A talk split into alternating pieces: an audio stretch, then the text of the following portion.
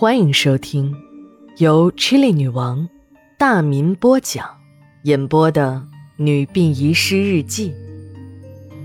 本故事纯属虚构，若有雷同，就是个巧合。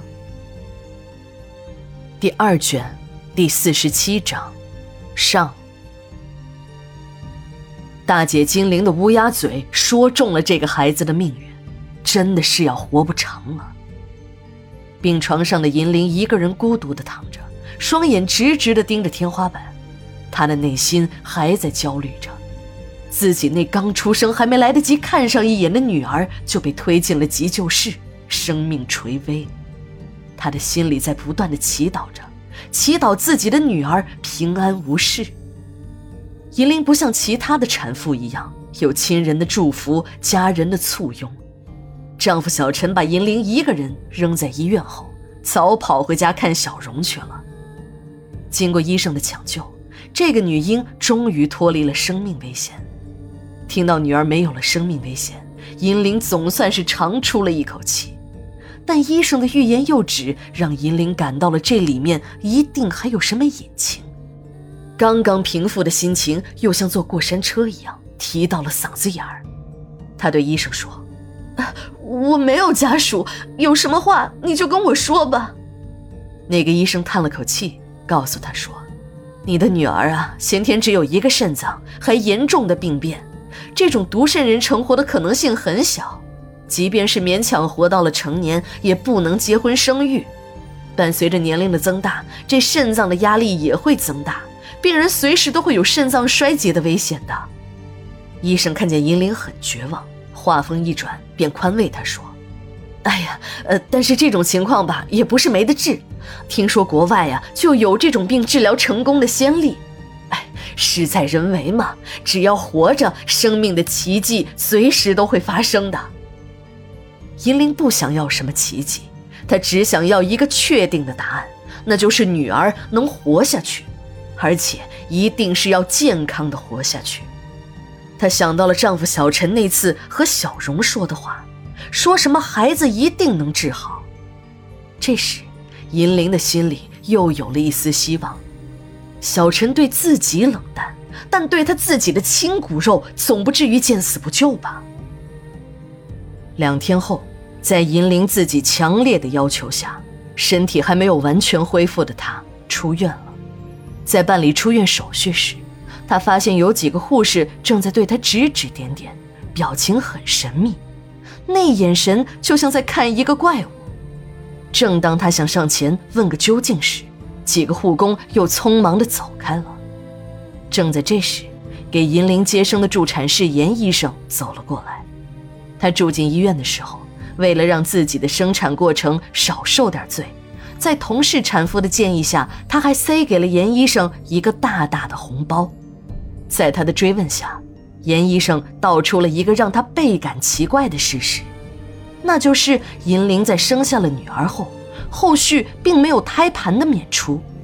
正常的产妇在生下婴儿后，大约二十到三十分钟后，胎盘就会随之娩出。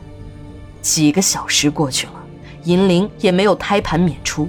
这可急坏了产科的主任，在经过仔细的检查后，发现她的子宫中也没有胎盘。产前检查时还清晰地出现在影像中的胎盘，就这么诡异地消失了。另外，她的女儿也很特殊，出生时皮肤上附着的脂肪层有铜钱厚。由于女儿刚刚脱离危险，还在重症监护室中，听了严医生的话。银铃带着满肚子的疑问，在重症监护室的玻璃门前向里面望了一眼。女儿似乎是睡着了，两片小嘴唇还在不断的做着吸吮的动作。他真想冲进去抱一抱女儿。当他要推门之时，护士立刻阻止了他。他也知道重症病房有很严格的探视规定，这样做也是为了自己的女儿好。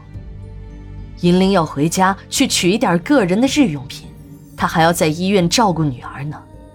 丈夫小陈已经三天没有露面了，甚至连个电话也没有给她打过。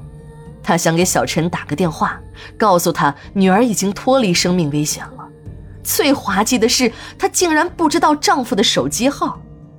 对于她来说，小陈的手机号是保密的范围。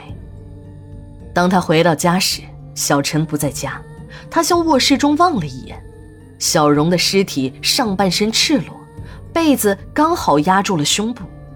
看来这几天自己住院，小陈便没有把女尸送回书房，而是在卧室中常住了下来。地面上还凌乱地扔着女人的内衣和一团团皱褶的纸巾，看得出来，这又是小陈和小荣大战了几夜都没有打扫的产物。银铃一直不理解小陈，他堂堂一个药监局局长，还受过高等教育，在本市的医药界那也算是个响当当的人物了。人前的大道理那讲得头头是道，但背地里怎么会有这口爱好呢？就算他嫌自己这个老婆不漂亮，可他要身份有身份，要地位有地位，在他的这个位置上，想要捞点票子容易的很。有了这些，什么样的女人没有？别说小三小四了，即便是养上一个加强牌，对于小陈来说，那也是不在话下的。可自己的丈夫小陈偏不，偏要每天晚上和小荣较一阵劲儿。这也许就是电影、电视上常说的变态吧。银铃关上了卧室的门，她草草地收拾了一下，带了几件换洗的衣服和日用品，就要出门。这时，他感觉自己的下体有些不舒服，还有黏糊糊的液体流出来。银铃迅速地跑进了卫生间，他知道这是产后的恶露，每天都会有少许的泄露。由于一个人住院。连个帮他买卫生巾的人都没有，他就像小时候一样，那个时候没有卫生巾，都是把卫生纸卷成了一叠儿垫在内裤上。没想到这种贫困年代的经历也会在关键时刻派上用场。他刚刚处理完，正要开门走出来时，自己家的门突然开了，是丈夫小陈和一个陌生人有说有笑地走进了门。听到两个人的谈话声，银铃停住了脚步。小陈和这个陌生人的声音时大时小，谈了足足有半个小时后，两个人又一起离开了。第二卷第四十七章下，马上回来。